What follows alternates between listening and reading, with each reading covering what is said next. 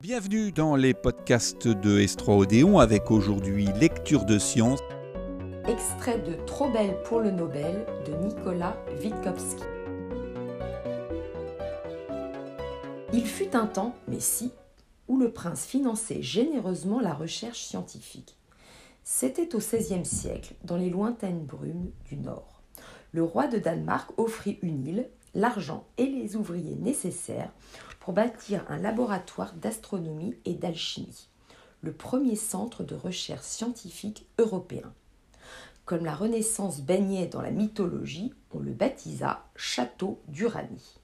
Et comme la mythologie était alors partie intégrante de la vie quotidienne, Uranie y vint souvent cultiver ses plantes vertes. C'était la sœur du patron.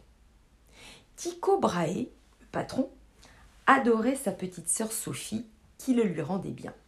Espiègle et enthousiaste, elle observa avec lui une supernova et deux comètes par là.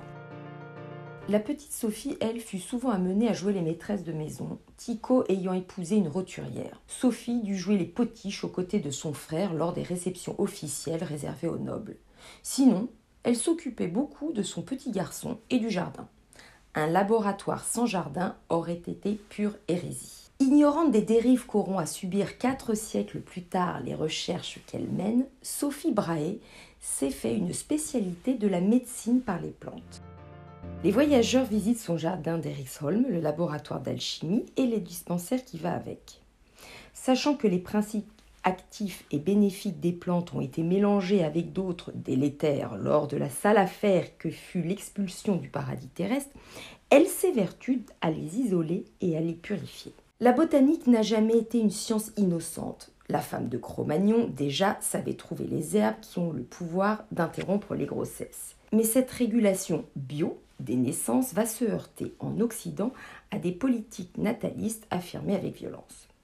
Les sorcières que l'on accuse de tuer les fœtus et d'en mêler la graisse à leur décoction satanique vont bientôt partir en fumée sur les places publiques et seront une excellente occasion de faire comprendre que la médecine se doit désormais d'être rationnelle et exercée par les hommes ayant un diplôme. On sait aujourd'hui le succès rencontré par les médecines douces, alternatives ou non orthodoxes, qui témoignent en négatif de ce revirement social majeur. En quête de l'empathie universelle qui lui permettra de démêler le complexe écheveau des relations entre les êtres et les choses, Sophie, dont le premier mari est mort quelques années auparavant, rencontre à Uranie Borg l'alchimiste de ses rêves. Éric Lange est beau, riche, intelligent. Sa quête alchimique est à la pointe du progrès. Mais elle coûte cher. En quelques mois, les espoirs de Sophie sont réduits à néant. Le bel Éric, qui avait échappé au massacre de la Saint-Barthélemy en s'enfuyant de Paris par les égouts, doit maintenant fuir vers l'Allemagne devant ses créanciers. De prêteur sur gage en prison allemande, Éric n'est pas facile à suivre. Tycho, le frère de Sophie, lui envoie un long poème où Uranie se morfond en attendant le retour de Titan. En clair, arrête de chercher la pierre philosophale, elle t'attend à la maison. Mais rien à faire. Sophie tente de rejoindre Eric à plusieurs reprises et parvient même à l'épouser et à partager sa misère.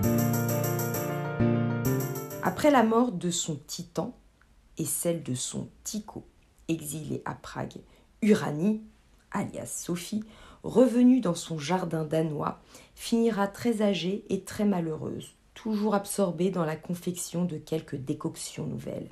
Mais si Tycho, son frère, fut le père de l'astronomie moderne, est-ce que Sophie, elle, peut être considérée comme une pionnière de la médecine par les plantes? Hélas, au XVIe siècle, les seules femmes qui aient laissé leur nom dans les annales étaient des poétesses et non des alchimistes. Pour autant, la botanique restera toujours une science féminine, comme d'ailleurs l'art de guérir par les plantes, art dont la cuisine, évidemment, est le premier fleuron.